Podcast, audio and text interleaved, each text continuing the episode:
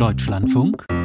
Interview der Streit, der Zwist, die Uneinigkeit geht weiter in der Koalition, vor allem einmal wieder zwischen Grünen und FDP. Dabei haben beide Parteien offenbar dieselbe Zielvorstellung, nämlich die Wirtschaft zu entlasten, die Wettbewerbsbedingungen für die Unternehmen zu verbessern. Die FDP will das vorrangig mit Steuersenkungen, wie beispielsweise die Abschaffung des Solis, und die Grünen dagegen wollen einen weiteren Sonderfonds, ein Sondervermögen auflegen. Über zusätzliche Schulden müsste das dann finanziert werden. Dabei ist die deutsche Wirtschaft nachhaltiger angeschlagen als vielleicht noch vor Monaten prognostiziert. Die Konjunktur kommt nicht von der Stelle und wir haben das eben in unserem Wirtschaftsgespräch gehört. Die Industrieproduktion ist so schlecht, so gering wie seit vielen, vielen Jahren nicht mehr. Am Telefon ist nun der haushaltspolitische Sprecher der FDP-Bundestagsfraktion Otto Fricke. Einen schönen guten Morgen. Schönen guten Morgen vom Niederrhein ein bisschen in den Süden. Einen schönen guten Morgen. Äh, warum Warum macht Robert Habeck immer alles falsch? Na, ich weiß gar nicht, ob er es falsch macht. Und ich glaube auch, dass dieses, ähm, weil es jetzt Robert Habeck gesagt hat, sagt der FDP-Mann Fricke alles falsch, ähm, das führt nicht weiter, sondern ich muss analysieren, was will er, ähm, und gehe dabei erstmal davon aus, er will es aus guten Gründen. Und dann muss ich aber eben gucken, was sind gute Gründe und was wäre dann im Ergebnis gut gemacht, um zu dem Ziel zu kommen. Und der Unterschied, der wesentliche ist, äh, der Glaube, dass der Staat viel besser weiß als Unternehmen, wo man investiert, wie man investiert und deswegen sagt, ich gebe dir Geld, wenn du machst, was ich sage, während der Liberale sagt, ich glaube, dass du besser weißt, wo man investieren kann, weil du weißt, wo am Ende der Markt und damit die Bürger hingehen. Mhm, das heißt also eine Steuerfunktion der Regierung schließen Sie aus. Naja, eine Steuerfunktion und bleiben wir in Bildern im Sinne von Leitplanken zu sagen, das ist der Bereich, in dem wir uns bewegen, das ist das, was möglich ist, das ist gut. Aber gleichzeitig zu sagen, ich sage dir A, ob du auf der Autobahn 80, 85, 88, 90 fährst, wie du den Blinker setzt, wie lange du blinkst, bevor du die Spur wechseln darfst, ob du die Spur wechseln darfst, welches Auto du fahren willst, wann du den Wischer anmachen musst. All diese Dinge, das ist die Frage eben, gehe ich da hin und sage, das schreibe ich alles schön vor und wenn du das schön vorschreibst, dann bezahle ich dir auch in Teilen das Auto oder das Benzin oder ob ich sage, pass auf, das ist deine Aufgabe, das sind die Regeln, diese Autos kann man kaufen und das sind die, das ist das, woran du dich halten musst. Den Rest musst du dann selber gucken. Ähm, das ist halt ein großer großer Unterschied. Und nochmal, ich glaube, wenn wir uns angucken im Moment, welche Länder wachsen, wenn wir uns angucken, wer in vergleichbaren Ländern eben diese Probleme schafft, vor denen wir stehen, dann sind es die, die der Wirtschaft eine Möglichkeit geben zu sagen, ich investiere dahin, weil ich glaube, dass hm. das der Markt der Zukunft ist. Reden wir über den Vorschlag der FDP, also Abschaffung des Solidaritätszuschlages äh, für die Körperschaften, für die Unternehmen, 12 Milliarden Euro. Mhm. Ähm, würde das kosten? Woher nimmt ja. die FDP dieses Geld? Diesen also erstens, ähm, erstens müssen wir dann genau gucken, ob es ähm, ähm, auf einen Schlag kommt. Ähm, da hat der Minister auch nochmal deutlich gesagt, das kann man auch stufenweise machen. Denn entscheidend dabei ist ja was, was viel wichtiger ist, nämlich zu sagen, aha, da geht eine Belastung runter. Wenn ich weniger Steuern zahle, da sagen jetzt viele Hörer, ja, dann werden die das irgendwie als Gewinn für sich reinnehmen. Nein, die meisten Unternehmen, vom kleinen Handwerker bis zum Mittelständler bis zum Großen, sagen, wo kann ich da investieren? Ich will doch in Zukunft auch, dass mein Unternehmen funktioniert und das geht. So, und wo wir es dann wecken, das ist der Streit und das ist die Diskussion die wir immer wieder beim Thema Haushalt haben. Auf was kann ich, auf was soll ich, auf was muss ich verzichten, welche Subventionen verschwinden. Werde ich jetzt konkrete Vorschläge machen? Nein, aber geht es? Ja. Schauen Sie sich an, wie wir beim Automobilbereich die Förderung einstellen, Milliarden einsparen und komischerweise reagiert dann der Markt, den man bisher nicht gelassen hat und sagt, naja gut, also okay, dann senken wir doch mal die Preise, denn inzwischen geht das auch ohne diese. Aber Steuerausnahmefälle, ein, Entschuldigung, Steuereinnahmefälle wären das ja trotzdem. Das heißt, äh, Sie können ja nicht einfach sagen, wir, wir lassen die 12 Milliarden einfach mal so von uns gehen und ich weiß nicht, wie wir das kompensieren. Nein, vollkommen richtig. Und nochmal, der, Haben Sie da einen Vorschlag? nur der, der Haushaltspolitiker sagt, immer, ich werde das stufenweise machen. Ich zeige, wohin die Reise geht. Ich gehe Stück für Stück rein.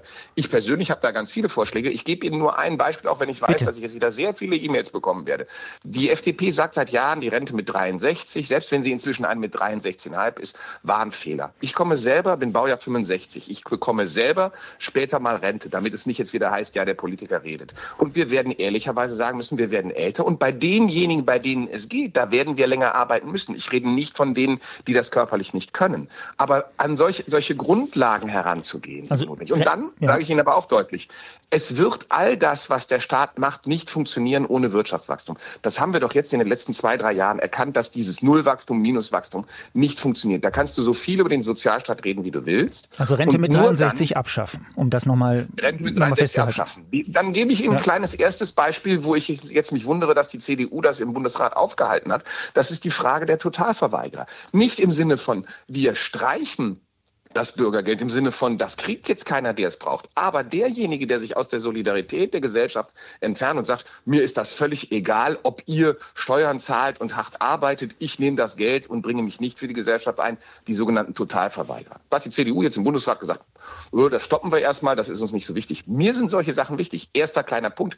Kann man aber noch viel, viel mehr machen, um es zielgerichtet zu machen. Also das heißt, Sie wollen, Sie wollen äh, den Entzug des Bürgergeldes im Falle von Arbeitsverweigerung, wenn wir das mal so in Anführungszeichen Anführungszeichen setzen, ähm, wollen sie konsequenter und viel, viel länger durchhalten, durchsetzen, als das beispielsweise der Arbeitsminister will.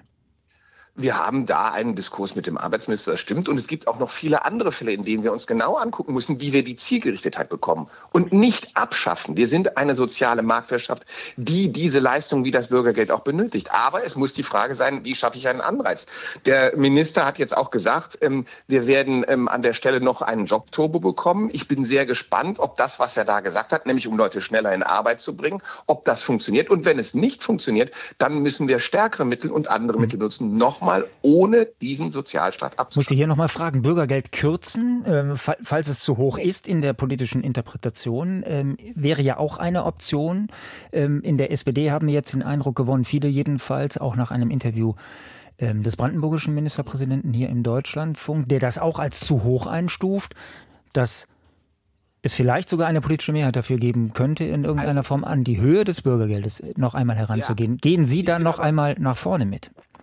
Also, ich will es aber, dann muss ich kurz differenzieren. Die, der, Entschuldigung, sehr einfache Satz, wir kürzen das Bürgergeld, der funktioniert. Ich muss genau gucken, was ist im Bürgergeld drin. Ich muss mir angucken, was ist eigentlich in dem sogenannten Warenkorb. Ich muss mir anschauen, ist eigentlich diese Richtung, ich mache jedes Jahr die Erhöhung und mache dadurch diese Ausbeulung, wie wir sie haben. Was ist die Aufgabe des Bürgergeldes? Wie viel gehört zum, zum, zum Minimum? All diese Dinge muss ich überprüfen und ich glaube, dass wir das in den letzten Jahren nicht gemacht haben. Und dann darf ich noch etwas sagen, weil Sie fragen, wo hole ich es her? Ich muss aber auch an so Sachen ran, die total langweilig klingen, aber wahnsinnig viel bringen. Das ist die Frage von Bürokratieabbau. Wenn, wenn es natürlich an der Stelle so ist, dass der Staat äh, sehr, sehr viel Bürokratie fordert, dann sagen immer alle, ja, das belastet die Unternehmen. Der Fricke will ja jetzt nur, dass die Unternehmen weniger kontrolliert werden und zahlen. Es ist gleichzeitig aber auch der Staat, der mit massenhaft Aufwand von Personal und so ist weiter. Ist das nicht ein einfaches Argument, Herr Fricke? Ist das nicht ein einfaches Argument? Hören wir seit 20, 30, 40 Jahren. Äh, Bürokratieabbau. Ja. De facto hat die Bürokratie überall, überall ja. zugenommen, zumindest auch gefühlt.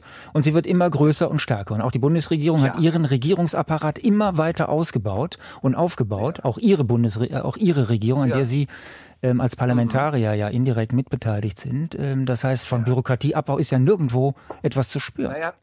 Also erstens sage ich jetzt dagegen nein. Äh, dafür gibt es mehrere Gesetze, insbesondere unter Federführung von Marco Buschmann, die jetzt gerade zeigen, wie es geht. Zweitens, beim Thema Personal haben wir ja nach über zehn Jahren, nein, nach genau zehn Jahren, haben wir die Trendwende des Personalaufbaus geschafft. Noch viel zu wenig, ich will da noch weiter runter. Nur wir müssen eines sehen, warum haben wir den Bürokratieaufbau? Weil wir ständig wollen, dass der Staat neue Regeln macht. Wir sind auf der einen Seite, sagen wir alle Bürokratieabbau, auf der nächsten Seite sagen wir aber am nächsten Tag, ja, aber das muss der Staat kontrollieren, da muss er aufpassen. Die Diskussion über das Lieferkettengesetz auf europäischer Ebene würde wieder zu mehreren hunderten Beamten und Aufbau und Rechtsstreitigkeiten und so weiter führen, anstatt dass man es bei dem leistet, was wir bisher da schon haben. Aber nein, wir sagen, oh nee, weil es für einen guten Grund ist, den ich durchaus sehe, mhm. wollen wir jetzt noch die Regelung, wollen noch das machen. Und ich sage immer nur Aktivitätenkette kontrollieren. Und schon weiß ich, ich brauche mindestens wieder 20 hochbezahlte Haben Beamten. wir eben zufällig in den Nachrichten gehört, haben Sie bestimmt ja auch schon mit äh, zugehört, dass das äh, mhm. auf äh, massive äh, auf massiven Ärger äh, in Europa stößt, mit ganz harter Kritik an der deutschen Rolle, an einer deutschen Sonderrolle, an einer Sonderrolle der FDP. Können Sie da gut mit umgehen? Also erstens, wenn du Liberaler bist, dann weißt du selbst, wenn du an ähm, Altweiber Donnerstag in eine Kneipe gehst, da werden dir nicht Blumen entgegenfliegen äh, und es wird nicht so sein, dass die weite Mehrheit an der Stelle sagt, hast du toll gemacht. Kommt aber, aber aufs Kostüm an vielleicht. Auch, Ja, vielleicht kommt es aufs Kostüm an und, und wenn das, wenn das dann äh, schön blau-gelb ist mit ein bisschen Magenta, dann, dann äh, könnte das Schwierigkeit machen. Aber Spaß beiseite. Wenn ich Politik nach dem Motto mache, ich möchte aber bitte von der Mehrheit heute, morgen und übermorgen beliebt sein, dann mache ich es falsch. Ich muss doch Politik nach dem Motto, man hat, das war damals kritisch gesehen, aber es war richtig, dass wir das gemacht haben. Und bei der Lieferkette kann ich Ihnen nur sagen, ich habe die öffentlichen Diskussionen von vielen ähm, ähm, äh, NGOs. Ich habe aber gleichzeitig ganz viele Mittelständler aus ganz Europa. Bei mir sind es die Niederlande, äh, was mein Lieblingsland ist, wo mir Leute sagen, haltet da bloß durch. Das ist so verdammt wichtig. Wir wollen ja bei der Lieferkette aufpassen, aber es kann doch nicht sein, dass ich jetzt schon wieder zehn neue Leute einstellen muss in meinem, meinem, meinem mittelständischen Unternehmen, um auch noch diese Regeln bis ins letzte Detail nachweisen zu können. Jetzt argumentiert aber Brüssel, dass das alles ausgemacht war und Sie sind jetzt wieder da rausgegangen. Nee, da würde ich dann sofort widersprechen. Also wenn ich mir angucke, was eigentlich ausgemacht war, nämlich die Frage, wie man diese Regelungen macht, wen man alles da reinnimmt, wie man mit der sogenannten Frage von leichter Fahrlässigkeit umgeht, und ich könnte da sehr weit in Details gehen, dann ist das das typische Beispiel. Der Kern der Lieferkettenfrage ist richtig, nämlich zu sagen, wir müssen als ein ethisch menschenrechtlich verantwortungsvolles Land grundsätzlich dafür sorgen, dass in unserer Kette wir sozusagen nicht das Böse importieren. Aber dann zu sagen, um das zu machen, mache ich die Regeln so umfangreich und so weit, führt A zur Bürokratie, B zur Belastung, C führt dazu, und da sind wir dann bei dem Punkt, wo wir angefangen haben, dass Unternehmen sagen, dann investiere ich nicht in Europa, sondern ich gehe woanders hin. Hm. Und das muss ja der Kern sein. Wir brauchen Investment. Und da bin ich dann wieder bei Robert Habeck. Da hat er recht, das brauchen wir. Aber dadurch, dass sich Unternehmen für Deutschland entscheiden und nicht dadurch, dass sie mit Steuermitteln und Schulden für Deutschland gekauft werden. Bräuchten wir noch mal zehn Minuten mindestens, um Lieferkettengesetz noch mal explizit im, in, im Interview aufzubereiten. Noch mal eine Frage. Frage. Warum nimmt der Staat, die Bundesregierung la Robert Habeck nicht mehr Geld in die Hand, macht Schulden und sagt, wir finanzieren Konjunktur, wir finanzieren Wirtschaft oder entlasten Unternehmen, wie das Joe Biden, wie das die Amerikaner auch gemacht haben? Also erstens, ähm, Joe Biden hat das auch so gemacht. Gleichzeitig sehen die Amerikaner aber im Moment auch, wo ihnen ihre Schulden hingehen. Die Vereinigten Staaten waren mal ein Land, ähm, wo die Verschuldung prozentual unter dem war, was in Deutschland war. Sie sind jetzt weit drüber und die Zinsbelastung ist hoch. Und ich will das nur noch mal deutlich machen. Aber die Wirtschaft brummt in den USA die Wirtschaft brummt. Die spannende Frage ist, ist es auf Pump und wie viel von dem, was sie brummt, und brummen, Anführungszeichen, sind wir dann auch nicht bei 10 Prozent Wachstum, wie viel davon muss ich nachher als Zinsen zurückzahlen? Und nur, damit da ein Verständnis gibt, der Bund hat 1700 Milliarden Schulden. Ändert sich die Zinslast nur um 0,1 Prozent, 0,1, nicht 1, nicht 10, 0,1, heißt das pro Jahr 1,7 Milliarden mehr. Und jetzt überlegen Sie mal, wenn wir diese 1,7 Milliarden nicht zahlen, wie Sie dann schon beim Soli den ersten Schritt machen können, um ihn abzuschaffen. Otto Fricke, FDP, bei uns hier im Deutschlandfunk. Danke, dass Sie für uns Zeit gefunden haben. Einen guten Tag noch. Ich danke auch und wünsche ein schönes Wochenende in Köln.